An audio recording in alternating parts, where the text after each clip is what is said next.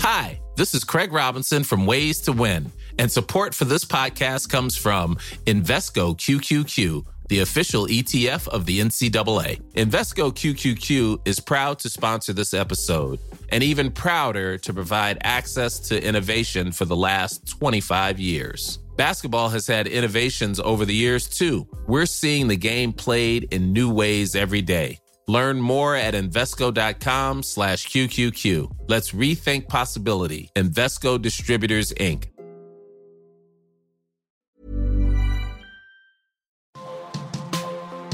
Demain, tout est possible. Tout est possible.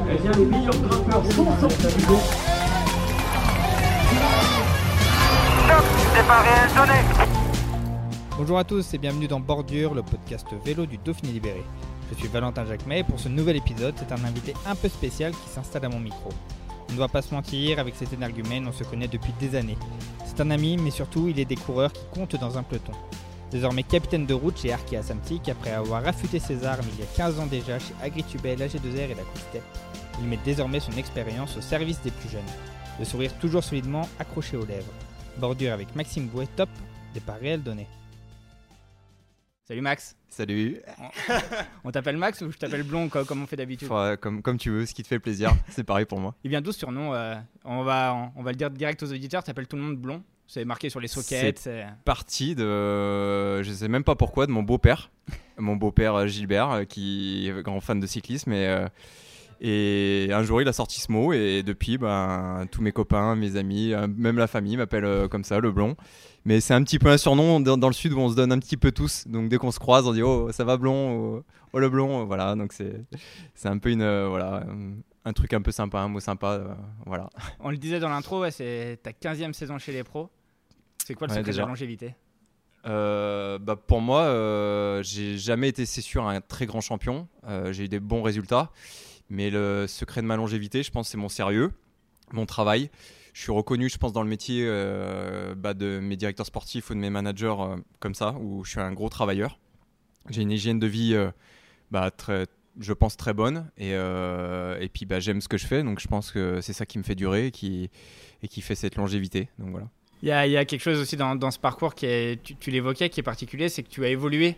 Tu étais passé de, du leader sur certaines épreuves à désormais un rôle de capitaine de route qui, où on te sent épanoui presque comme, comme jamais quoi, dans, dans la transmission.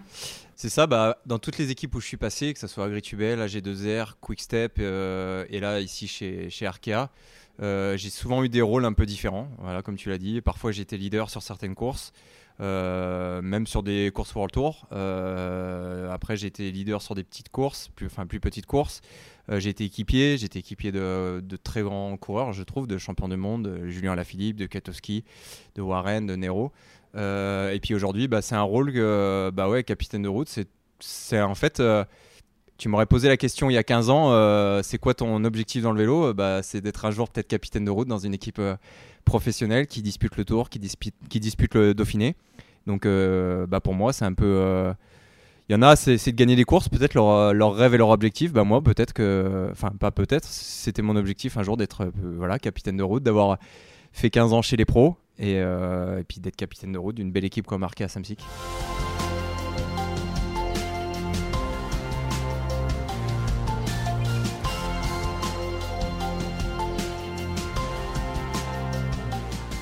Quand on rembobine le film, euh, le vélo, c'était c'était pas le premier sport que tu as pratiqué. Il y avait, il y avait le foot, mais il y avait un côté mauvais perdant qui, qui était rédhibitoire pour faire un sport co. Exactement, j'étais au club d'Artemar, dans mon petit village de l'Ain.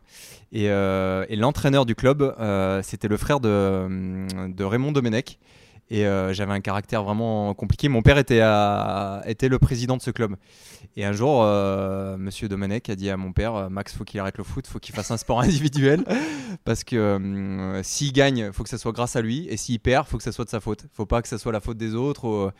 Et donc, euh, mon père, presque sans me demander euh, ce que je voulais faire comme autre sport, m'a mis à faire du vélo parce qu'on aimait aller camper, voir le Tour de France. Euh, moi, j'y allais pour les cadeaux, pour euh, la caravane, plus, que les coureurs. Et mon père m'a dit Bah, tiens, tu vas faire du vélo, ça va te calmer, quoi. Parce que comme c'est un sport dur. Et puis, euh, la, la première année, voire les deux premières années, j'ai vraiment détesté le vélo, pour être franc. À ce point? Ouais, ouais, ouais. J'avais euh, petit, j'étais euh, voilà légèrement en surpoids. J'avais pas un, ga- un gabarit euh, voilà, vraiment fait pour faire du vélo petit, un peu en surpoids, et c'était compliqué. Et puis au fur et à mesure des mois, des années, bah, j'ai grandi, je me suis un peu affiné, et j'ai remporté ma première course. Et en fait, euh, pour être franc, c'est de monter sur un podium, d'avoir une coupe, d'avoir un bouquet, qui m'a fait aimer le vélo. Euh, à l'école, j'étais pas un, un très bon travailleur. Et euh, quand tu faisais une course de vélo le dimanche, que tu gagnais et que le lundi matin, tu avais ta photo dans le journal et que tu avais le, le sentiment d'avoir réussi quelque chose la veille, euh, bah, il y a certains profs des fois qui, te félicitaient ou qui, qui t'encourageaient. Et en fait, quelque part, c'est ça qui m'a qui m'a qui m'a permis d'aimer le vélo et, et voilà d'avoir réussi quelque chose, d'avoir être un, être un petit peu fier de moi, d'arriver à l'école un peu fier de ce que tu avais fait la veille et, euh, et quelque part ça, bah, ça me sert toujours aujourd'hui un petit peu. Ouais. Le, le rêve de devenir coureur pro, il arrive très vite finalement? Bah, pour moi, euh, oui, c'était. Même je vois dans tout ce que, personnellement, même dans ma vie de tous les jours, euh, je commence, j'ai envie de le réussir, Ouais. de pas me louper. Côté jusqu'au euh, boutiste quoi. Exactement. Je suis, euh, comme je l'ai dit tout à l'heure, je suis un gros travailleur, je suis un gros, euh, voilà, un gros bosseur. Et tout ce que j'entreprends, il faut que ça soit presque réussi. Par contre, je me mets une pression pour que ça soit réussi, quoi. Et parfois, ça peut être un, un défaut ou ça peut me nuire, quoi. Mais, mais c'est vrai que quand tu commences à faire du vélo au début, bon, minime cadet, tu gagnes des courses, c'est bien, mais euh, le parcours est très loin. Quand en junior, tu commences à, gagner des très belles courses, à être sélectionné en équipe de France, euh, voilà, bah là, tu commences à te dire, bon, il y a peut-être euh, la possibilité de faire quelque chose dans le vélo. Et bah, plus tu avances, plus tu gagnes des courses, plus tu montes. voilà, même si en espoir première année, j'ai failli arrêter le, vélo parce que hum, bah, j'avais pas l'hygiène de vie qui était qui était pour faire, euh, faire du vélo. En junior, j'étais au Vélo Club La Pomme Marseille. Ouais. Donc là, j'étais un des meilleurs juniors français et euh, ça se passait très bien. Et en fait, euh, j'étais en, en par- parallèle au sport études, à, au, enfin, au pôle espoir de Saint-Etienne avec Dominique Garde, à qui je dois bah, énormément. Et, et ben avec Dominique, on était vraiment élevé un petit peu à la dure où il fallait vraiment s'entraîner. Quand tu habites Saint-Etienne, il neige, bah, tu vas t'entraîner quand même. euh, il pleut, tu t'entraînes. souvent Et, ouais, bah ça arrive, ouais, l'hiver, euh, je peux vous dire que ça arrive. Ouais. Et, euh, et Dominique, on était un peu voilà, à, à la dure. Donc je faisais tous les entraînements et puis ça payait le dimanche dans les courses parce que je gagnais pas mal de courses. Et en fait, je suis allé au Chambéry Cyclisme Formation en espoir première année et je me suis retrouvé un petit peu libre quelque part avec un appartement, habiter Chambéry, une ville qui est, qui est assez jeune, assez, assez, étudiante. Je me suis retrouvé en appartement avec mon meilleur copain et euh, je vais. Je pense que ça a été ma pire saison de, de vélo, mais je pense également que ça a été ma meilleure saison euh, au niveau du mental. Ouais. euh, et au niveau de, de, de comment d'apprendre à ce que être- à ce, à ce que c'est d'être coureur pro, c'est-à-dire qu'il faut faire hyper attention au régime alimentaire, au comment à l'hy- à l'hygiène de vie, euh, à se coucher tôt, à l'entraînement. Ouais. Et en fait, cette saison, c'est moi personnellement, ça n'a rien à voir avec Chambéry Formation. C'est moi qui ai fait vraiment n'importe quoi cette saison. Oui. Euh, je me suis, je, je suis sor- comme un, en fait, j'ai fait presque ma mon adolescence tu à. découvrais la vie quoi. Ouais, je découvrais la vie quelque part parce que là, c'est la première fois de ma vie où on me lâchait un petit peu dans la nature. Euh, j'avais la voiture, j'avais l'appartement, j'étais avec un super cop- mon meilleur ami en appartement, donc on sortait, on n'avait pas une hygiène alimentaire super pour, euh, enfin propice au, au cyclisme. Et là, j'ai vraiment ouvert les yeux et je me suis dit, mais en fait, ouais, je fais n'importe quoi. Et mon sauveur, ça a été euh, Frédéric Rostin, qui, était euh, donc le, patron du Vélo Club La Pomme Marseille, qui m'a rappelé et qui m'a dit bah, Je veux que tu reviennes à Marseille, euh, je vais t'entraîner, je vais te trouver un appartement, je vais m'occuper de toi. Et c'est ce que j'ai fait. Donc, j'ai fait une super saison. Puis, Emmanuel Hubert, je suis tombé sur Emmanuel Hubert au Ronald Piézer Tour et qui m'a ouvert les portes après d'Agritubel.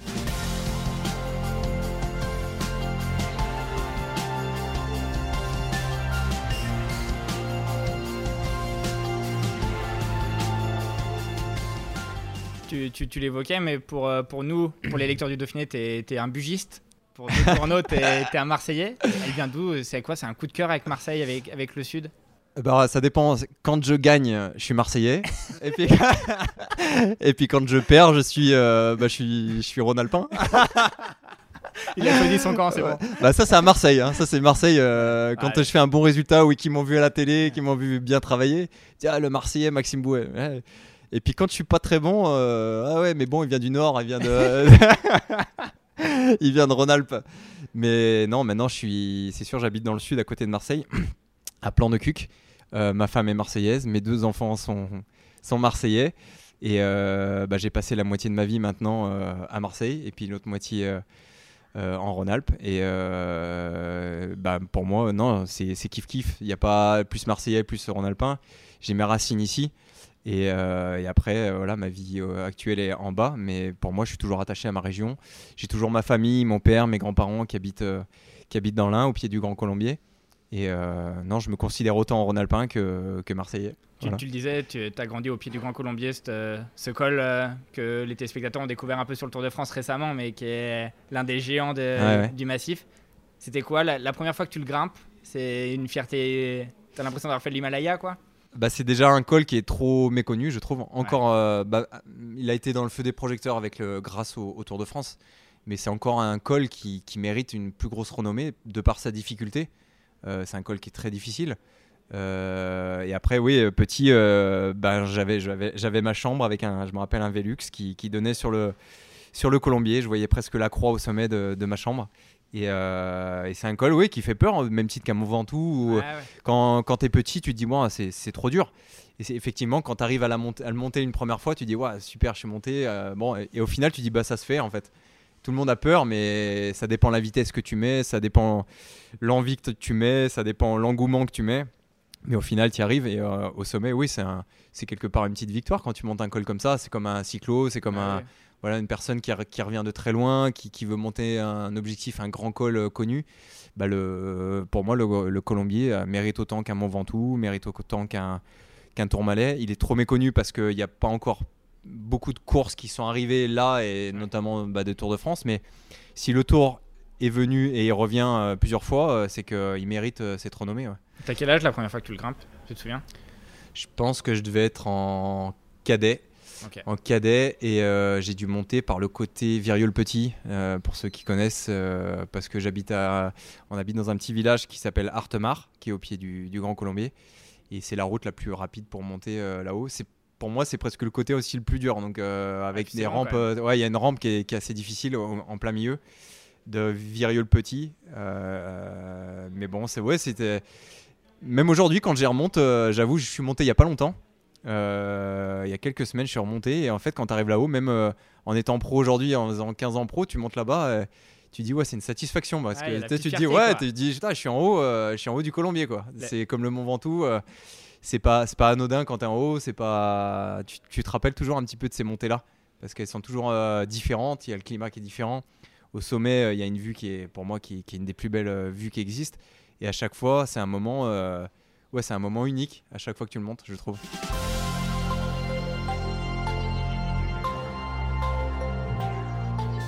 Tu l'évoquais juste avant, l'une des rencontres déterminantes dans ton parcours, c'est avec Manu Hubert, qui t'a donné ta chance chez, chez Agritubel. C'est ça. Et aujourd'hui, c'est encore ton manager chez, chez ouais, C'est fou. Hein. Ouais, c'est fou. C'est euh. Ça, souvent, j'en parle avec des, journalistes et, euh, et Manu, bah, il m'est tombé dessus. Euh, voilà, c'était ma, c'est ma bonne étoile du, de chez les pros, quoi. Il m'a découvert. tout à l'heure, je t'ai parlé de Dominique Garde, qui fait partie des gens, voilà, sans qui je pense j'aurais pas eu un parcours dans le vélo. Frédéric Rostin, voilà. Et puis à Manu Hubert. Et Manu c'était à une arrivée du Ronald Pizer Tour. Euh, j'avais fait quatrième du classement général, donc euh, j'étais amateur hein, à la Pomme Marseille.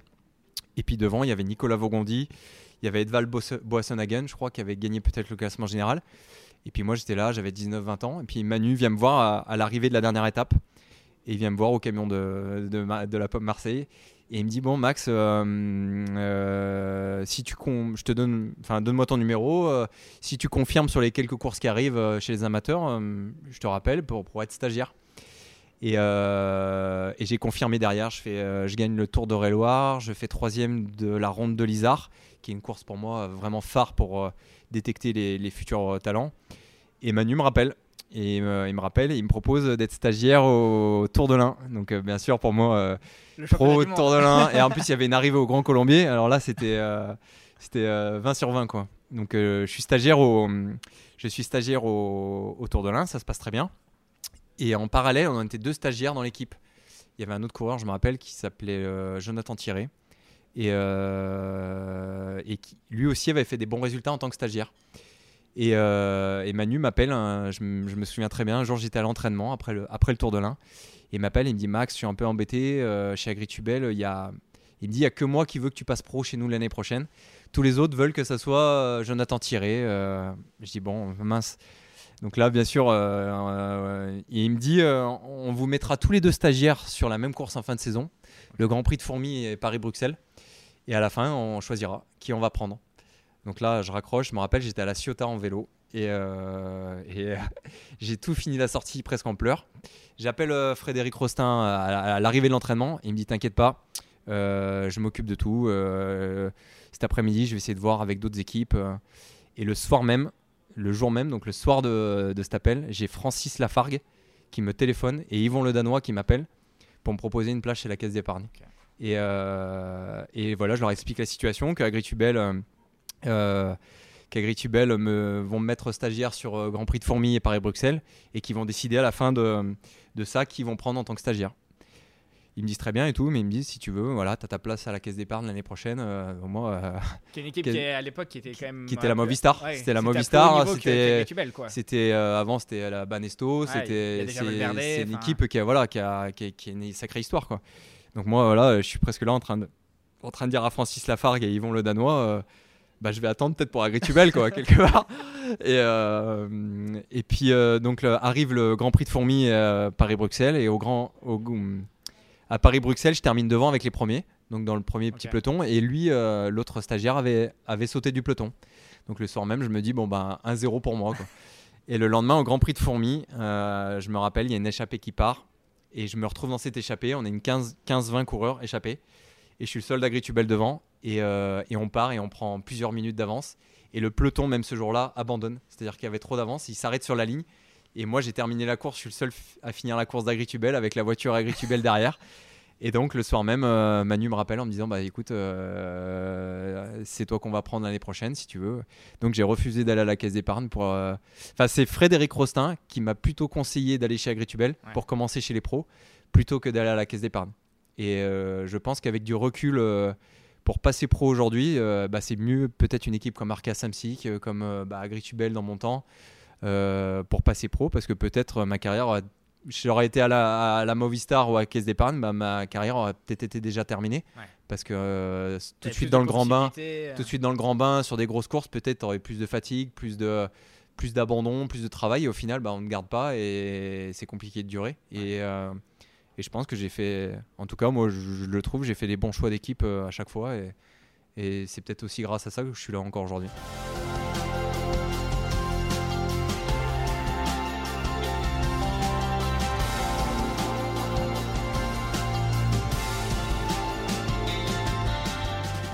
Dans, dans ces 15 ans de carrière, c'est quel est le leader qui t'a le plus marqué?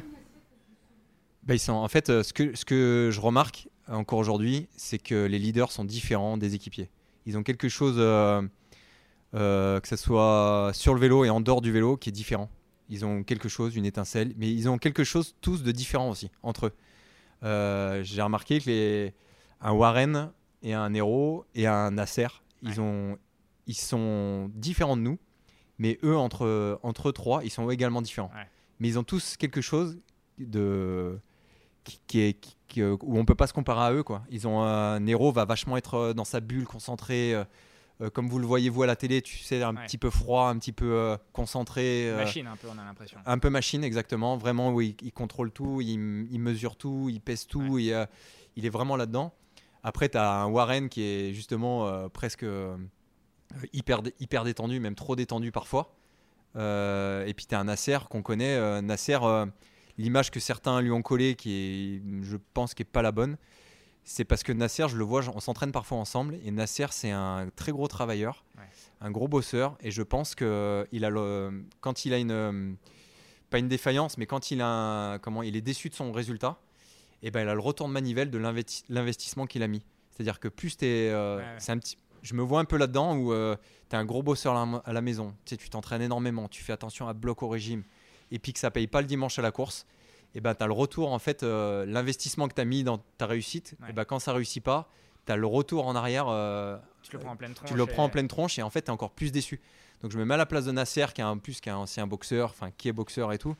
Et euh, c'est presque, voilà, c'est presque un, un chaos quoi, quand Ouais. tu réussis pas. Et c'est pour ça que parfois, je pense qu'après l'arrivée, où il peut être impulsif, où il peut être. C'est sa manière à lui, je pense, d'extérioriser l'investissement qu'il a mis à la course pour venir à la course en pleine forme, tu vois. Et c'est ça qu'il faut que les gens arrivent à comprendre. Donc euh, on le voit toujours un petit peu râleur à l'arrivée ou un peu euh, énervé dans le bus, ou... mais parce qu'en fait, c'est un gros bosseur. Et euh, je pense que c'est à cause de ça qu'il a cette réaction parfois à l'arrivée. Et ça m'étonne pas. Et après, tu as, as un coureur comme Julien Lafilippe qui ressemble un, un peu à, à Warren dans sa façon d'être, tu sais, un peu détendu, un peu. un peu. un peu. comment dire. ouais, très détendu, très cool. Le vélo est un jeu pour lui un peu. Exactement. C'est un jeu où tu as l'impression qu'il calcule pas, qu'il pédale, que chaque jour, euh, un peu à la Van Der Poel aussi, où tu le vois attaquer, pas trop réfléchir, de pas se soucier que derrière il y a une autre montée, de pas. Voilà, c'est le vélo un peu à l'instinct, tu vois. Même si je pense qu'aujourd'hui, Julien, c'est un peu plus calculé quand même. Mais euh, ils ont un peu cette manière. euh, et, et en dehors du vélo, en fait, ils sont pareils. C'est-à-dire que euh, vraiment, ils sont détendus, ils rigolent, ils- c'est des mecs qui s'amusent, qui. Voilà. Et après, tu as un héros qui est vraiment, voilà, comme j'ai dit, hyper, hyper dans sa bulle, très concentré, très pro. Mais c'est des particularités, quoi. Mais Et que toi, dans ton nous. rôle, tu dois, tu dois t'adapter. T'es un peu caméléon aussi pour coller aux, aux qualités aux- de. Bah, de en fait, chacun il faut apprendre. euh, je pense que ça, c'est un. Ça, c'est aussi un rôle des directeurs sportifs ou voir comme des anciens comme moi ou de- comme tu dis capitaine de, capitaine de route ou quoi. Il faut arriver à déceler en fait la, la mentalité euh, de chacun pour te dire bon, Nasser, il est impulsif de faire à l'arrivée, même s'il me dit un truc, allez, je passe au-dessus, c'est pas grave. euh, bon, Nero, je sais qu'il court comme ça. Il faut. Oui, c'est sûr qu'il faut, il, faut apprendre à connaître chaque personne est différente. Et moi, c'est ça aussi qui m'a, qui m'a desservi chez Quickstep, euh, avec des nationa- beaucoup de nationalités différentes, beaucoup de, de, de personnalités différentes. Et en fait, j'ai eu du mal à, à m'adapter. Ouais. J'arrivais chez G2R La Mondiale, qui est assez français quand même, qui a assez méthode française, avec pas beaucoup d'étrangers. On a tous un petit peu la même mentalité et tout ça. Et je suis arrivé dans une équipe euh, Quickstep avec euh, bah, des Polonais, des Australiens, des, des Italiens, des Espagnols, des Portugais Des tout ça. totalement différentes. Et en fait, la façon de parler ou la, la comment dire, la façon du polonais de parler euh, ou de te remercier ou de te poser une question, c'est pas la même que le français ni l'italien ou de. Et en fait, moi, à chaque fois, j'interprétais mal les choses. À chaque fois que je croyais que quand on me parlait, c'était toujours dans le mauvais sens. C'est-à-dire que soit j'avais mal fait mon boulot, soit je le faisais mal, soit il y avait un problème. euh, Une remise en cause, quoi. une remise en cause. Et, euh, et c'est pour ça que tu dis que maintenant j'ai appris, si, retourne, si je retourne aujourd'hui chez Quickstep, je saurais m'y adapter. Quoi, Ouais. tu vois? Et en fait, c'est la même méthode qu'il faut avoir avec par exemple des Nero, des, euh, des Nasser. des- En fait, tu sais comment ils sont. Donc il faut t'adapter en fait à- aussi à eux, de pas. Quand Nero parle après une arrivée, euh, tu sais que lui, ça a été calculé. On dirait qu'il a réfléchi pendant longtemps à ce qu'il va te dire. Donc c'est, il va te dire la phrase tu vas la, tu vas la, tu vas, tu vas la prendre, tu vas y réfléchir, tu dis bon, ok, là il m'a dit ça, donc s'il a dit ça, c'est qu'il l'a réfléchi. La prochaine fois, il faut que je fasse comme il a dit là, parce que euh, ça a vraiment été euh, très pensé. Et puis après, tu as un Nasser qui va être impulsif à l'arrivée, et qui va. Mais, mais moi, je sais qu'il est comme ça, et, je- et en fait, faut presque quelque part, faut pas l'écouter, Oui, oui. tu vois, parce qu'il y a quelques secondes après ou quelques minutes après, il, il s'est calmé, il est revenu tout à fait. Mais tout ça, j'arrive à le comprendre, quoi. Tu vois vraiment qu'il y a des mentalités. Puis après, tu as le Warren qui. Qui parfois, ben, voilà, il faut, c'est très difficile pour lui de ronger son frein, de pas attaquer ou de pas, de pas tenter quelque chose. De, voilà, c'est, quand il est très fort, euh, ça peut payer, ça peut marcher ou ça peut, mais des fois quand il est un peu en, pas en, en méforme, mais qu'il est un peu moins bien physiquement, ben, des fois derrière, voilà, il peut, euh, putain, avoir le contre-coup de son, Ouais, ouais. sa mauvaise attaque ou son truc. Et, euh, et Warren, ouais, c'est très difficile par contre de- de d'arriver à le calmer ou d'arriver à le, ouais, à le freiner quoi. Voilà.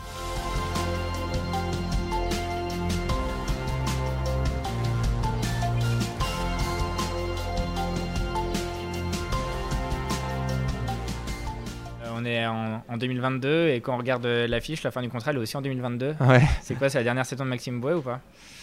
Je pense pas. J'espère pas. Je pense pas. Euh, J'avoue, j'ai deux opportunités. Euh, mon souhait, c'est de toujours être coureur chez Arkea Samsic l'année prochaine. Je l'ai dit à Manu il y a, plusieurs semaines, euh, oui, voire un mois. Et on a bien discuté. Et mon souhait, c'est d'être en 2022 encore chez Arkea Samsic. J'ai eu un hiver qui a été, qui a été j'avoue, très compliqué. J'ai eu très peur pour ma saison. On a eu un petit garçon qui est né. Ça a été très compliqué. On a eu pas mal euh, voilà, d'aller-retour, euh, un peu médical, hôpital. Et, j'ai eu peur que ça se. Enfin, peur. J'ai j'ai surtout peur pour mon petit, mais j'ai eu peur de, mon hiver et de ma saison, de ne pas être au niveau. Et au final, quelque part, je travaille avec un, préparateur mental, Laurent Riot, et quelque part d'avoir euh, de m'être beaucoup occupé enfin qu'on se soit beaucoup occupé du petit ça m'a un peu libéré du vélo un peu libéré de mauvaises pensées du vélo euh, penser un peu moins vélo tu vois. Donc je faisais juste mon enfin juste je faisais mon travail très bien hein, mon entraînement ma nutrition et tout. Mais une fois que j'avais passé la ligne d'arrivée de l'en- l'entraînement bah, tout de suite je m'occupais du petit. Ça m'évitait de gamberger et vélo. Et au final ma saison je la trouve euh, bonne. Et je, je trouve que pour l'instant, je fais une, bonne saison, que ce soit pour moi quand il a fallu faire mes résultats ou euh, faire l'équipier. J'ai le sentiment d'avoir bien réussi mon boulot. Et, euh, et au final, bah, j'espère qu'en 2022, euh, je serai toujours chez Arkea avec, euh, avec l'équipe. Et, et surtout aussi, le gros challenge, c'est euh, mon objectif, c'est que Arkea Samsic l'année prochaine soit en World Tour. Et, euh, et d'avoir participé, c'est ma sixième saison, je crois, ici. Et on est en Continental Pro depuis six ans. Et de faire une saison avec eux en World Tour, ben, c'est quelque part aussi une réussite, que ce soit individuellement ou collectivement, parce que je considère, moi, comme euh, tous les coureurs qui arrivent dans l'équipe depuis quelques années, ben, on, fait améliorer aussi l'équipe, on fait améliorer le staff, Ouais. et la- et l'équipe s'améliore quoi, beaucoup. Et, euh, et qu'on soit en World Tour l'année prochaine, ben, quelque part, même en moi, c'est une réussite, parce que quand je suis arrivé de Quick Step ici, c'était vraiment pas gagné. Euh, J'essayais d'amener un peu ce que j'avais vu chez, chez les Belges et chez, chez, chez Ethics. Et, euh, et au début, il y avait voilà, des personnes réticentes ou des personnes qui ne croyaient pas un petit peu dans, dans des choses que je disais, que ce soit sur le matériel, sur, euh, sur la nutrition, sur les entraînements, tout ça. Et aujourd'hui, euh, bah, je suis content parce que ce que je disais il y a six, il y a six ans, c'est ce qu'on a un petit peu aujourd'hui. Donc je ne me suis pas trompé sur euh, mes idées. sur mes idées. L'équipe a fait des très bons choix aussi de gros leaders. Warren est arrivé l'année après moi. Donc Warren a, également dit les mêmes choses que lui avait vu chez DSM. Il les a apportés aussi euh, chez, chez Fortunio à cette période.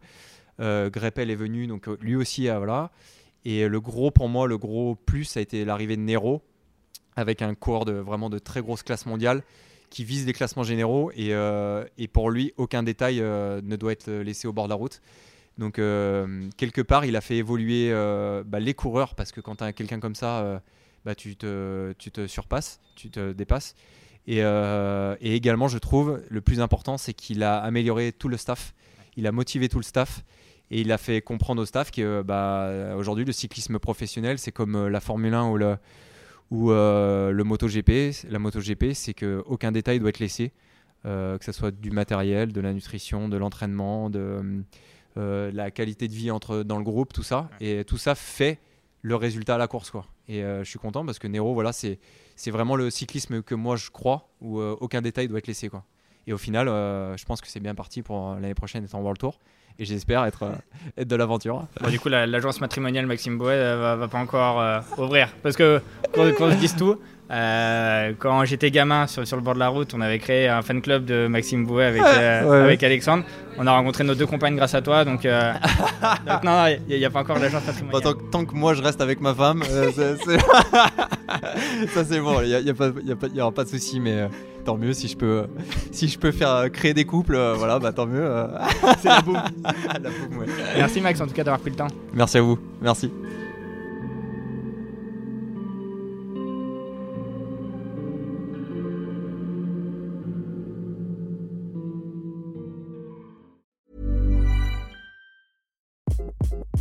Hi, this is Craig Robinson from Ways to Win, and support for this podcast comes from Invesco QQQ, the official ETF of the NCAA. Invesco QQQ is proud to sponsor this episode and even prouder to provide access to innovation for the last 25 years. Basketball has had innovations over the years too. We're seeing the game played in new ways every day. Learn more at Invesco.com slash QQQ. Let's rethink possibility. Invesco Distributors, Inc.